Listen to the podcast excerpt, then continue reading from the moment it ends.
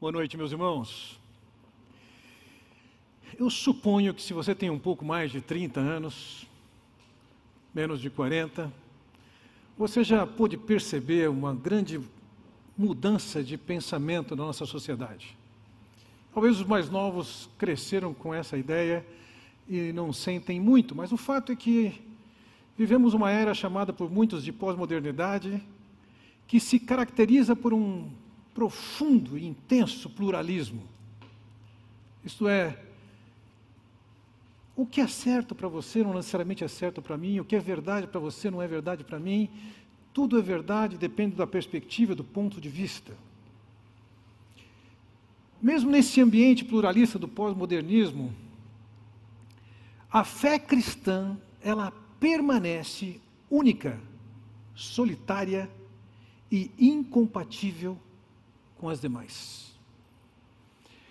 Qualquer tentativa ou forma de sincretismo se torna inaceitável quando nós olhamos para o que a fé cristã é definida, como ela é definida nas Escrituras. Não dá para se misturar, não dá para se fazer um acordo, se negociar com verdades que estão nas Escrituras com aquilo que é dito nos nossos dias.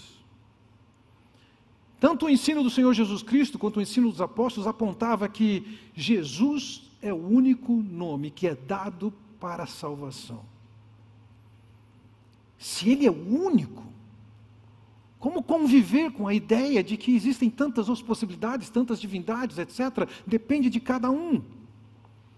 Como conciliar o pensamento dessa sociedade que diz que não existe pecado, não existe Deus, não existe verdade. Vejam, quando Paulo escreveu aos Tessalonicenses, no capítulo 2, versículo 10, segunda carta, ele diz o seguinte: falando do diabo e das suas artimanhas, ele fará uso de todas as formas de engano da injustiça para os que estão perecendo, porquanto rejeitaram o amor à verdade que os poderia salvar. Essa é uma estratégia desqualificar a verdade, não amar a verdade. E essa é uma característica dos nossos dias. Por vezes, algumas pessoas têm se deixado influenciar pelo pensamento pós-moderno da sociedade. Pensa que tem certeza, mas descobre que a Escritura, ou identifica, entende, que a Escritura não tem essa autoridade toda e nós não temos segurança nela de que aquilo é a verdade. Várias acomodações a igreja dos nossos dias tem feito para que ela, digamos assim, sobreviva no meio desse mundo pós-moderno. Não são poucos, não são raros.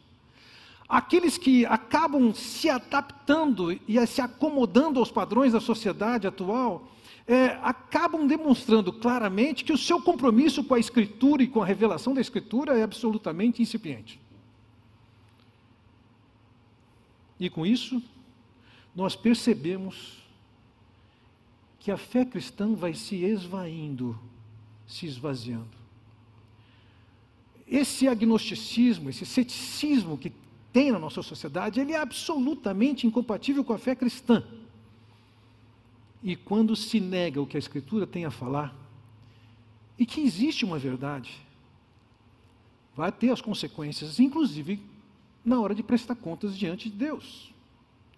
Eu queria passar com vocês rapidamente num, num, uma série de versículos das Escrituras para entendermos o, qual é a importância e, e quão fundamental é a questão da verdade na cabeça do Senhor Jesus Cristo, dos seus discípulos.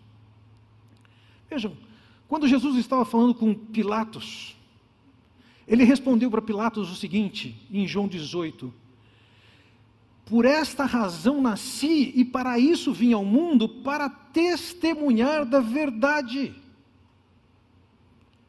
Em João capítulo 14, versículo 6, ele diz: Eu sou o caminho, a verdade.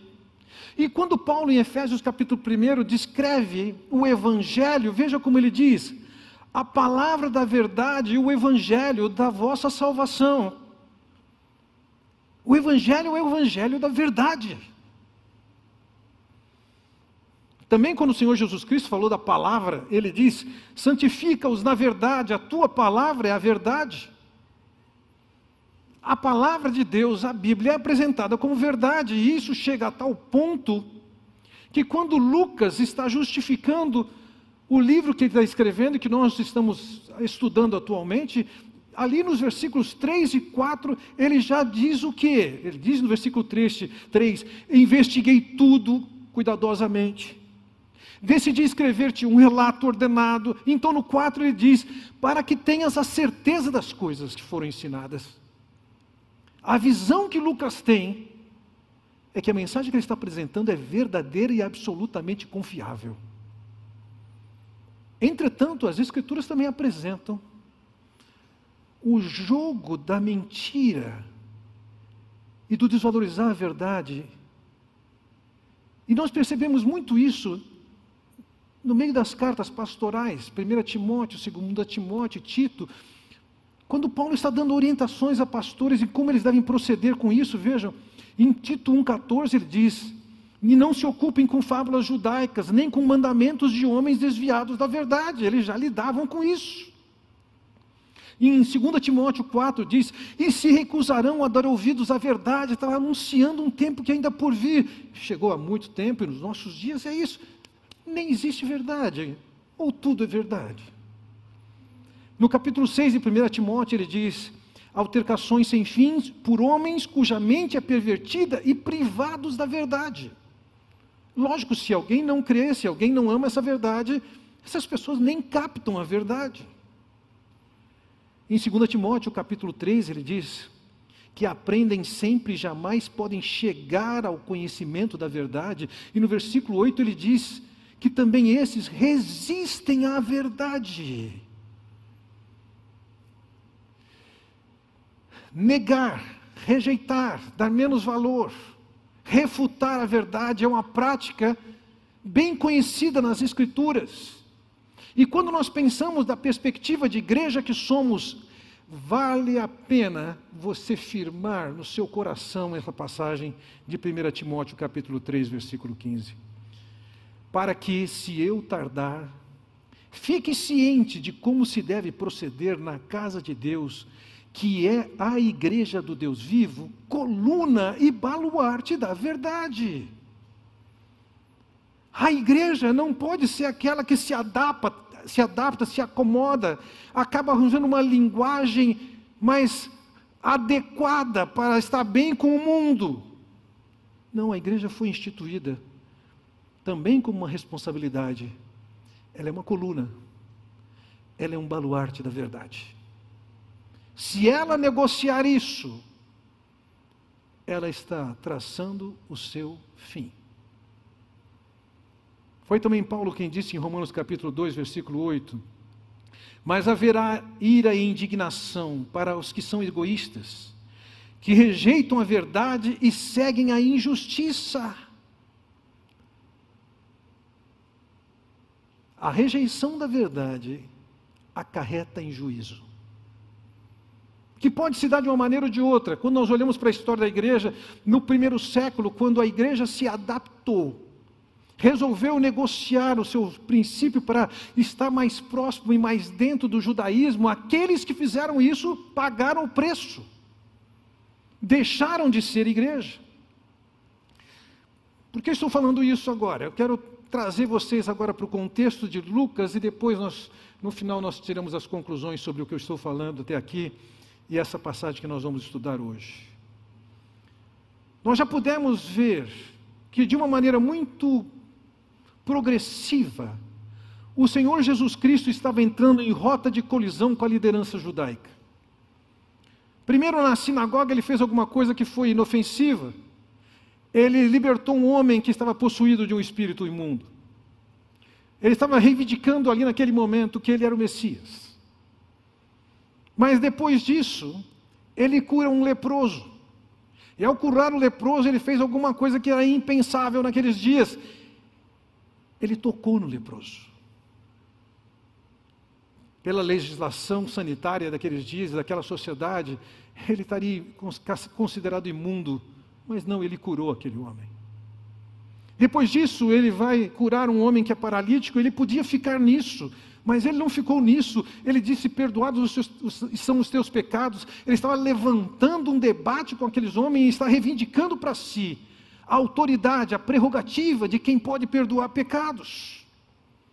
Sai dali, ele encontra um publicano, um homem que era considerado escória naquela sociedade.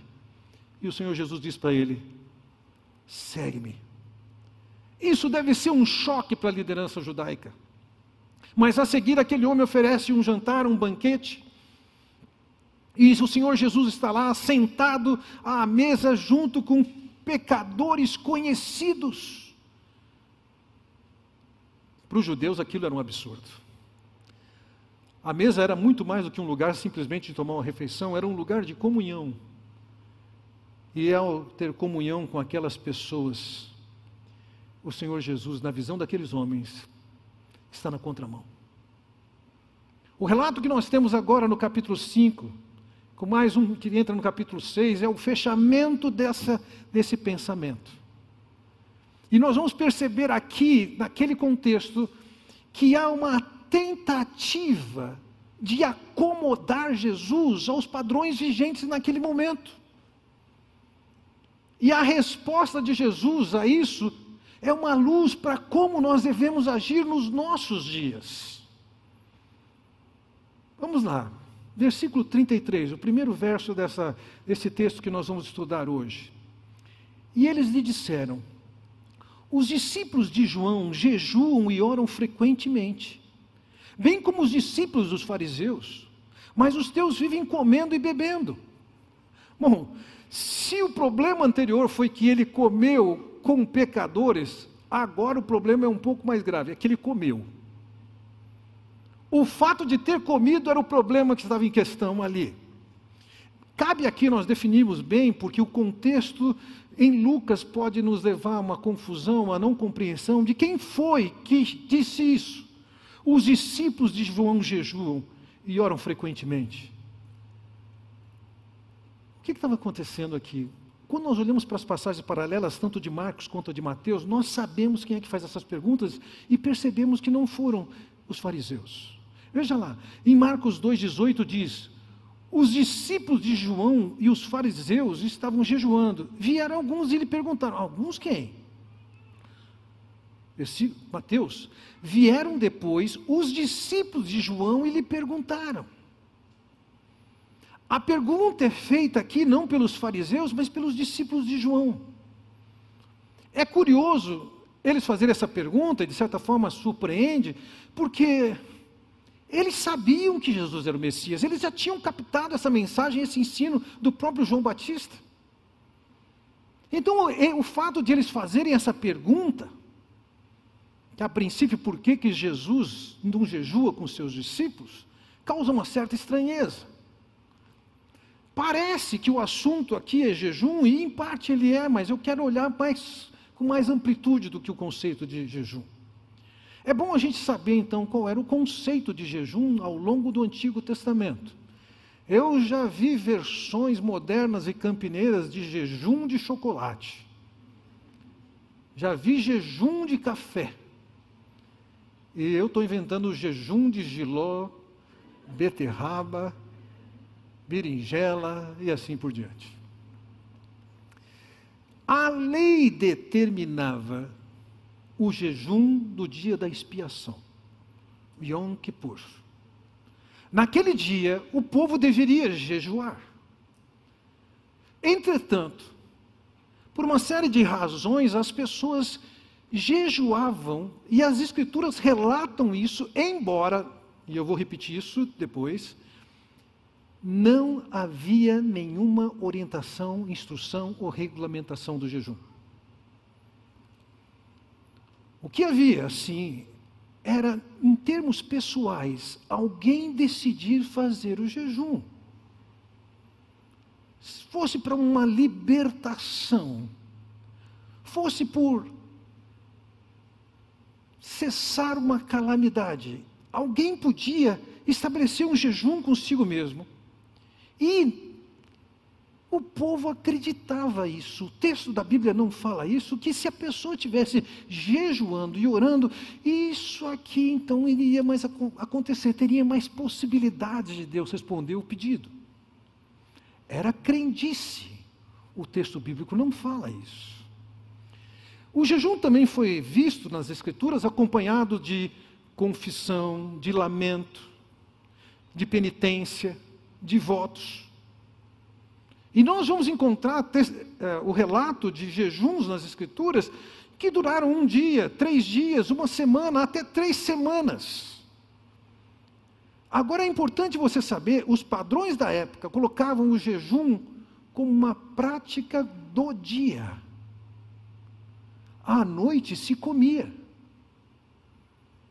Então, essa era a prática do povo, havia uma supervalorização desse desse jejum, e não bastasse isso, os escribas e fariseus acrescentaram dois dias da semana que deveriam haver jejum, segundas e quintas-feiras. Se nós pensarmos então que eles jejuavam segundas e quintas, ou seja, dois dias na semana num, num, ano, num, num ano que tem 52 semanas, só aí já tinha mais de 100 dias de jejum no ano. Também costumavam jejuar por quatro dias, ah, por ocasião da data que Jerusalém havia sido destruída. Então, isso virou uma prática comum dos fariseus e da comunidade judaica. Era um símbolo de lamento, de clamor, de penitência, de devoção. E, ao mesmo tempo, era uma expressão da piedade daquele povo. E em termos da psicologia judaica, aquilo era fundamental. Fazia parte da vida religiosa deles. E o que está acontecendo aqui é, ao verem que Jesus e seus discípulos não participam daquele ato cultural, é uma cultura religiosa, mas é cultural, em que eles constantemente, comumente, jejuavam, vendo Jesus que não fazia isso, de alguma maneira aquilo soava para eles uma falta de piedade de Jesus e dos seus discípulos. Como é que fariseus jejuam? Como é que nós, discípulos de João, jejuamos? E vocês não. Vejam, não havia como negar que as obras de Jesus eram fantásticas. Ele já tinha feito alguns milagres, e embora pudesse incomodar uma palavra ou outra, as multidões estavam cercando para que pudessem experimentar, ver um milagre acontecer. Também não há dúvida, nós já percebemos, a multidão estava é, inebriada, no melhor sentido da palavra, com o ensino do Senhor Jesus Cristo. Eles gostavam de sentar e de ouvi-lo. Mas quando o ensino de Jesus, ou a conduta de Jesus, entrava em choque com a perspectiva e práticas judaicas, isso gerava tensão. E a, o jejum foi a questão aqui. A isso então o Senhor rejeita a proposta. Veja o que ele diz no versículo 34. Jesus respondeu: Podem vocês fazer os convidados do noivo jejuar enquanto o noivo está com eles? A visão que o Senhor Jesus traz aqui é que existe uma festa, o noivo está presente. A festa é festa, não tem espaço para o jejum. A festa é festa, é celebração, não é tempo de penitência, não é tempo de lamento, não é tempo de jejum. A presença do noivo ecoava a mensagem do Antigo Testamento que falava da vinda do Messias. E o que se descreve daquele tempo da vinda do Messias era um tempo de glória, de alegria, de vitória. Não tinha mais a situação de vergonha, não tinha situação de dor, é de festa. Então, quando o Senhor Jesus responde a eles: enquanto o noivo estiver presente, não tem jejum. Ele está aqui, não vai ter jejum. esse era um tempo de alegria, que eles iam festejar e não ia ter jejum. Vejam, na passagem de Marcos 2,19, paralela a essa, nos diz o seguinte: Podem porventura jejuar os convidados para o casamento enquanto o noivo está com eles? Durante o tempo em que estiver presente o noivo, não podem jejuar. Vocês querem saber por que nós não estamos jejuando? Porque o noivo está presente, o noivo é o Senhor Jesus Cristo. É o Messias que está entre nós. E aquilo que eles estavam vivendo ainda não era o estado final, mas era um sinal do, da chegada do Messias, no reino do Messias. E para explicar esse assunto, o Senhor Jesus lançou mão de um artefato, de um costume judaico, de usar de parábolas, que são metáforas, que eram muito comuns na argumentação judaica daqueles dias. E o Senhor usa de duas metáforas para explicar o que ele quer dizer aqui. Primeira, versículo 36. Então lhes contou uma parábola. Ninguém tira remendo de roupa nova e o costura em roupa velha. Se o fizer, estragará a roupa nova, além do que o remendo da nova não se ajustará à velha. Veja, é uma questão simples, óbvia. O que o Senhor Jesus faz é: tem uma roupa velha. Uma alternativa seria pegar um pedaço da roupa nova e consertar a velha. Bom, a princípio, se fizer isso, já estragou a roupa nova. Mas além disso, se você colocar o remendo da roupa nova com a textura que ele tem, com a força que ele tem, e se colocar junto com um tecido velho que já está se rasgando, isso vai causar um dano ainda maior. Aquele produto velho não vai resistir à mecânica do novo, vai estragar o novo e o velho. O que, que ele quer dizer é: vocês, com seu sistema, seus rituais, seu legalismo, suas tradições, suas crenças de que vocês são capazes de por si mesmo agradar a Deus, se vocês acham que a isso vou acrescentar Cristo, ele está dizendo: não vai dar certo. Se eu trouxer a fé cristã para dentro disso, eu vou estragar a fé cristã. Se eu trouxer o conceito da fé cristã para dentro do judaísmo, isso vai causar rupturas dentro do ambiente da fé judaica. A mistura não era a solução, ela era absurda. Há uma segunda metáfora que ele emprega aqui, está nos versículos 37 e 38. E ninguém põe vinho novo em vasilhas de couro velhas. Se o fizer, o vinho novo rebentará as vasilhas, se derramará e as vasilhas se estragarão. Pelo contrário, o vinho novo deve ser posto em vasilhas de couro novas. Você já percebeu aqui esse detalhe. Quando se fala em vasilhas, aqui, não sei se essa palavra é a melhor tradução, mas a maneira de se, se, se armazenar o vinho não era em garrafas como nós temos hoje. Não é em barril de madeira. Era em peles. Ou a pele de uma cabra ou a pele de uma ovelha.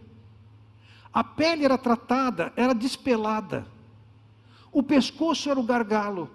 Então eles colocavam aquele vinho naquele ambiente absolutamente fechado, colocavam o vinho novo e o que, que acontecia? Aquele vinho novo ele ia fermentando, na medida que ele fermentava, ele se expandia e ele forçava o couro, mas o couro arranca, aguentava, a vasilha ficava boa. Se por outro lado fosse aproveitar a pele de um animal que já tinha sido usada para produzir um vinho, essa pele teria perdido a sua elasticidade, ela estava mais endurecida. Se colocava o vinho novo dentro dela, o que ia acontecer? Quando aquele mosto fosse fermentando, ele se expandiria e o couro não resistiria a isso. Ele romperia. Se perderia a vasilha, que poderia ser usada para outro fim, e se perderia o vinho que está ali dentro. Por isso ele diz aqui: o vinho novo deve ser posto em vasilhas de couro novas A mensagem, os princípios cristãos, ele está dizendo, não cabem dentro do judaísmo, dos rituais, das crenças, das práticas de vocês. Se colocar o vinho novo, a mensagem cristã dentro do judaísmo, vai arrebentar o judaísmo e vai acabar com a fé cristã. Elas são incompatíveis, não dá para fazer um ajuste e fazer dar certo as duas coisas. A visão de Jesus é que os fariseus tinham muito claro a sua visão do que, que era religiosidade e eles não mudariam isso. Eles estavam viciados e dependentes em toda a sua estrutura de pensamento, eles eram cegos para ver e apreciar a mensagem nova.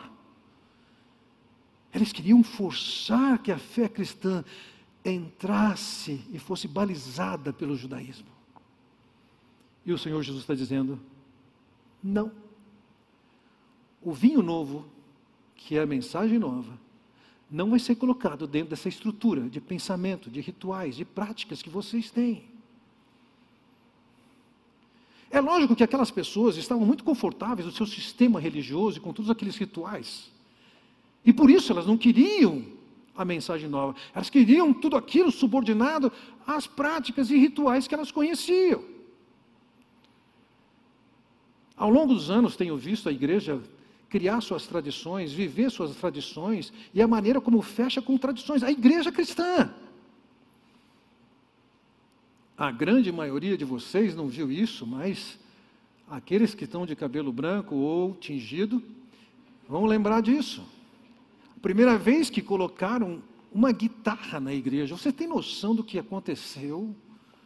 Bateria, a pessoa está acostumada com um padrão, tem um piano, tem que ser o piano, tem um órgão, tem que ser o órgão, não pode ter nenhum. Criou-se uma tradição. Décadas atrás era muito comum, e ainda existe isso, Bíblias que são feitas juntamente com o cantor cristão. E não usar o cantor cristão no culto de uma igreja batista soa como uma heresia. Heresia é colocar o cantor cristão no mesmo status da Escritura. Veja, nós vivemos criando tradições e queremos que essas tradições elas, elas valham. Eu me lembro quando, certa ocasião, alguém me disse: Olha, eu, eu tenho me sentido muito mal na igreja por causa dos saques que estão tocando lá. E eu falei: Qual é o problema? E ele me disse: Sabe o que é? Quando eu ouço saques, eu penso na boate. Falei, moço, você tem que parar de ir na boate. Você tem que mudar a sua visão, mas na tradição dele, o saques não caía dentro do programa de culto que ele conhecia.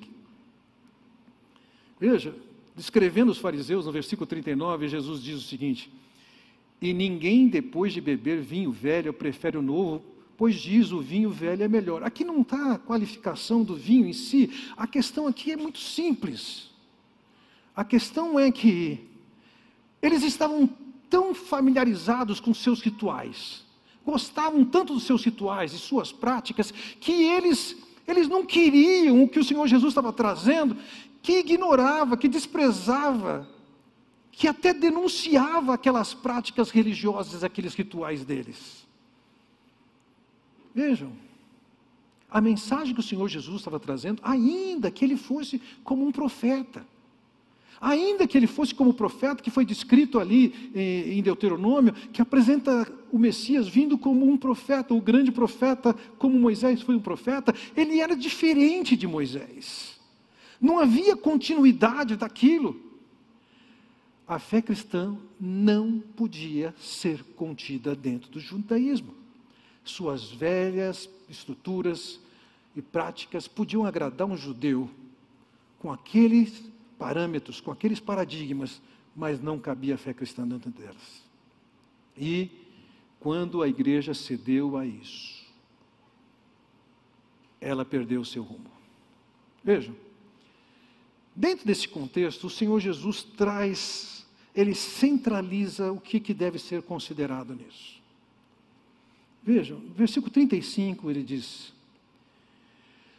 mas virão dias quando o noivo lhe será tirado. Naqueles dias jejuarão. Para eles, o que interessa é o ritual, a prática. Segundas e quintas, tinha que ter o jejum. Quatro dias por ocasião do aniversário da destruição de Jerusalém. O dia da expiação, que estava determinado o jejum. Mas não existiam outras determinações. Não existiam regulamentações do jejum, mas eles tinham feito aquilo, era parte da rotina deles. Mas quando Jesus rebate a ideia de supervalorização de uma prática que eles estavam supervalorizando, inflando-a, o Senhor coloca aqui qual é o assunto que leva a um jejum. E lógico, eu não estou tirando aqui o mérito de alguém fazer jejum por suas razões pessoais que forem. Eu faço uso disso. Eu separo um tempo para orar e naquele tempo eu estou em jejum. E como disse, a prática daqueles dias, o jejum envolvia não comer durante o dia. Nas condições atuais, seria cerca de 13 horas sem comer, mas vai comer antes do dia clarear, depois que o dia escurece. Mas é interessante o que, que o Senhor insere, mostrando que é importante, é que o jejum seria uma resposta à presença ou não do noivo. Os discípulos de Jesus, ele diz, eles jejuarão quando o noivo lhes será tirado. O Senhor não, não aceitou negociar, se adaptar, acomodar. A liderança judaica, ou a comunidade judaica, fala, tá bom, vamos negociar, eu abro mão disso aqui, vamos colocar o jejum como parte da, da, da, da vida cristã. Não, ele, ele rejeitou isso. Ele considerou isso inaceitável. Mas ele disse o seguinte: quando o noivo for tirado, enquanto o noivo estiver presente, é motivo de festa, celebração, não de lamento. Veja, grande parte que as pessoas entendem dessa mensagem é o seguinte: era mais uma, e é a primeira vez que o Senhor faz, aqui dentro do livro de Lucas, que o Senhor apresenta que ele, o noivo, o Messias, seria tirado. Ele, o noivo, o Messias, seria morto. Então, o que ele está dizendo aqui é o seguinte: justifica-se na fé cristã o jejum quando o noivo for tirado, ou seja, quando Cristo tiver morrido. O terceiro dia vai ressuscitar. Nesse período, cabe sim esse lamento. Mas ele ressuscita, ele está presente. E quando ele vai embora, ele deixa um consolador. O motivo que justificava o jejum naquelas condições, e não as condições que os judeus queriam impor, o motivo era a pessoa de Jesus. Está presente ou não. Essa era uma mensagem que estava por todo o Antigo Testamento e que o Senhor mostra que isso estava por acontecer. Os discípulos tinham dificuldade demais de captar essa mensagem. Veja lá. Por exemplo, Zacarias, o profeta Zacarias disse o seguinte: Desperta, ó espada, contra o meu pastor e contra o homem que é o meu companheiro, diz o Senhor dos Exércitos. Fere o pastor e as ovelhas ficarão dispersas, mas volverei a mão para os pequeninos. Veja, havia uma mensagem ali, isso era uma profecia. O pastor seria ferido. O Senhor Jesus Cristo, em Mateus capítulo 26, versículo 31, lança a mão dessa passagem. Então Jesus lhes disse: Esta noite todos vós vos escandalizareis comigo, porque está escrito: Ferirei o pastor e as ovelhas do rebanho ficarão dispersas. Ele pega o texto de Zacarias para dizer o que? O que Zacarias falou é para aquilo que está acontecendo, vai acontecer comigo agora. O pastor era o noivo, é o Cristo. Ele seria ferido, seria morto. O que aconteceria com os que estavam em volta dele? O abandonariam. Também o profeta Isaías, no capítulo 53, versículo 8, Isaías diz: falando do Messias, por juízo opressor foi arrebatado, e de sua linhagem quem dela cogitou? Porquanto foi cortado da terra dos viventes, foi morto. por causa da transgressão do meu povo, foi ele ferido. O profeta Isaías falava da morte do Messias. É certo que ele falava muito mais sobre as glórias do Messias. Mas quando ele fala aqui no capítulo 53, ele fala da humilhação, da dor, do sofrimento e da morte do Messias. Ele falava isso. Quando o Senhor Jesus Cristo, mais uma vez, quer falar com os discípulos que está para acontecer, o noivo vai ser tirado, o Messias vai ser morto. Veja lá em Marcos capítulo 9. Porque ensinava os seus discípulos e lhes dizia: O filho do homem será entregue nas mãos dos homens e o matarão. Mas três dias depois da sua morte ressuscitará. Veja, ele dava mensagem, ele dava mensagens claras para os seus discípulos. O Cristo vai ser morto. Isaías 53 falava sobre isso, Salmo 22 falava sobre isso. Versículo 32 diz assim: Eles, contudo, não compreendiam isto e temiam interrogá-lo. A ideia do noivo não está presente, iria passar pela morte, ali se justificaria sim o jejum, ah, era comunicada. Mas eles não compreendiam. Uma passagem de Mateus, eu acho interessantíssima, a petulância de um homem como Pedro. Desde esse tempo começou Jesus Cristo a mostrar a seus discípulos que lhe era necessário seguir para Jerusalém e sofrer muitas coisas dos anciãos, dos principais sacerdotes e dos escribas, ser morto e ressuscitado no terceiro dia. Vejam, o Senhor ensinou isso. Aquilo que ele começa dizendo ali, quando o noivo for tirado, era uma referência à morte de Jesus. E quando ele introduz esse assunto, vai ser preso, vai sofrer, vai ser morto, vai ressuscitar, eles não enxergam isso. Olha a reação de Pedro, versículo 22. E Pedro, chamando-o à parte, começou a reprová-lo, dizendo: Esse que é um cara petulante. Você tem que reconhecer, esse cara tinha uma baita autoestima.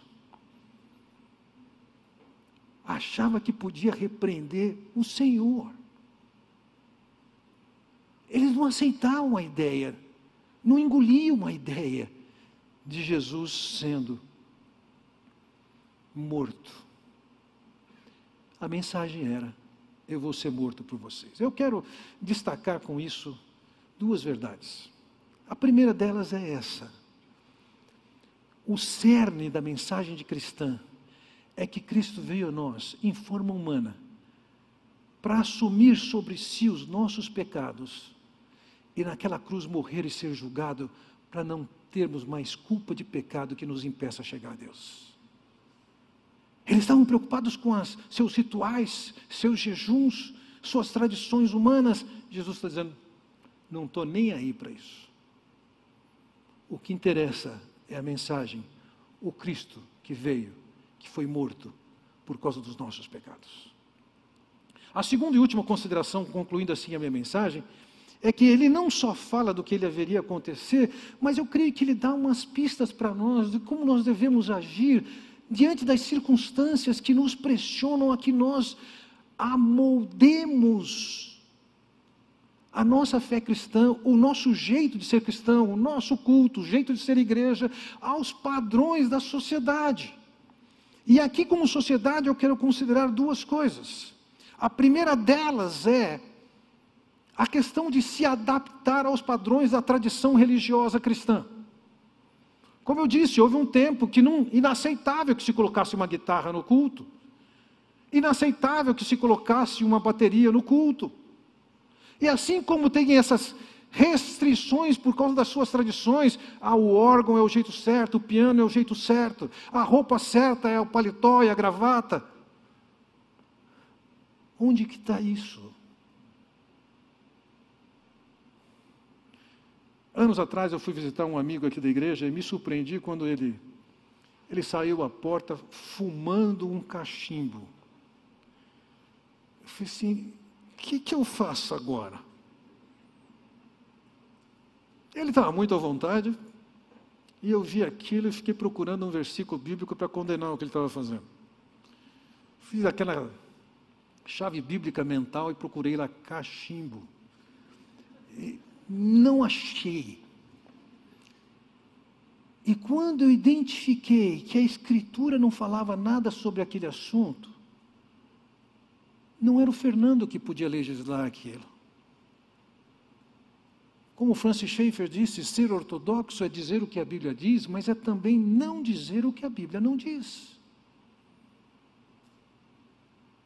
Nós não podemos dar margem a que tradições cristãs tenham respaldo e que incorporem a visão, a prática do povo de Deus. O que interessa é o que é a vontade de Deus, a verdade. E se temos uma conduta que está em desacordo com as Escrituras, por mais que seja aceitável por nós, o que vale é a verdade.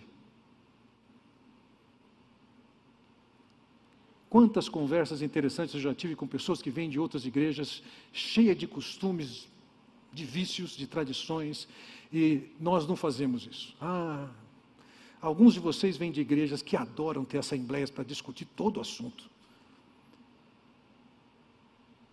E a gente aqui não tem isso. As pessoas ficam ansiando por uma, uma assembleia. Isso não está na escritura. É um jeito, é um jeito de ser, é o melhor. Para mim, não. Mas isso não é o princípio. Então nós temos que estar atentos a essas pressões que acontecem no ambiente cristão, batista, evangélico, que assimila certas tradições sem criticar a luz das Escrituras. Em segundo lugar, considero também o seguinte: nós vivemos em dias em que o mundo tem feito de tudo para que a igreja se acomode, se amolde aos seus padrões. Uma igreja tem a função de ser coluna e baluarte da verdade, e quando se ensina uma mentira e se vive uma mentira, isso tem que ser denunciado. E a igreja é vista como uma sociedade retrógrada e reacionária a esses novos padrões. E aí nós vamos pensar: não, então a gente tem que negociar isso aqui, temos que dar uma acomodada nisso aqui, nada disso. Não é pelo fato de vivemos nesses dias no que é chamado de pós-modernismo que nós vamos ter que adotar isso aqui, porque mesmo porque entenda uma coisa, toda linha de pensamento, toda filosofia, toda proposta humanista ela passa. E essa onda também passará. E se nós ficarmos cedendo para isso, nós estamos destruindo a igreja do Senhor. O Senhor não negociou, o Senhor não se acomodou, nem se adaptou àquilo que era tradição, ritual, bem aceito e aprovado pelaquela sociedade e nós devemos seguir na mesma direção. Nós somos o povo de Deus. Nosso compromisso é com Ele, com Sua verdade. Ponto. Vamos orar. Pai Celestial, nós te agradecemos pela oportunidade de olharmos para um, um simples diálogo de Jesus com aqueles homens que, que tinham seus sinais de piedade, mas que tinham valores que não estavam de acordo com a tua verdade. Ó oh, Pai, faz-nos perceber essas influências que vêm de versos ambientes do nosso coração, ou mesmo do mundo, que quer nos trazer para nos amoldarmos a Ti. Torna-nos, ó Pai, sempre pacientes, sempre respeitosos, mas apegados à tua verdade, sem negociá-la. Que o Senhor e a Sua palavra sejam as nossas únicas referências. É o que eu oro, Pai, em nome do Senhor Jesus Cristo. Amém. Deus os abençoe.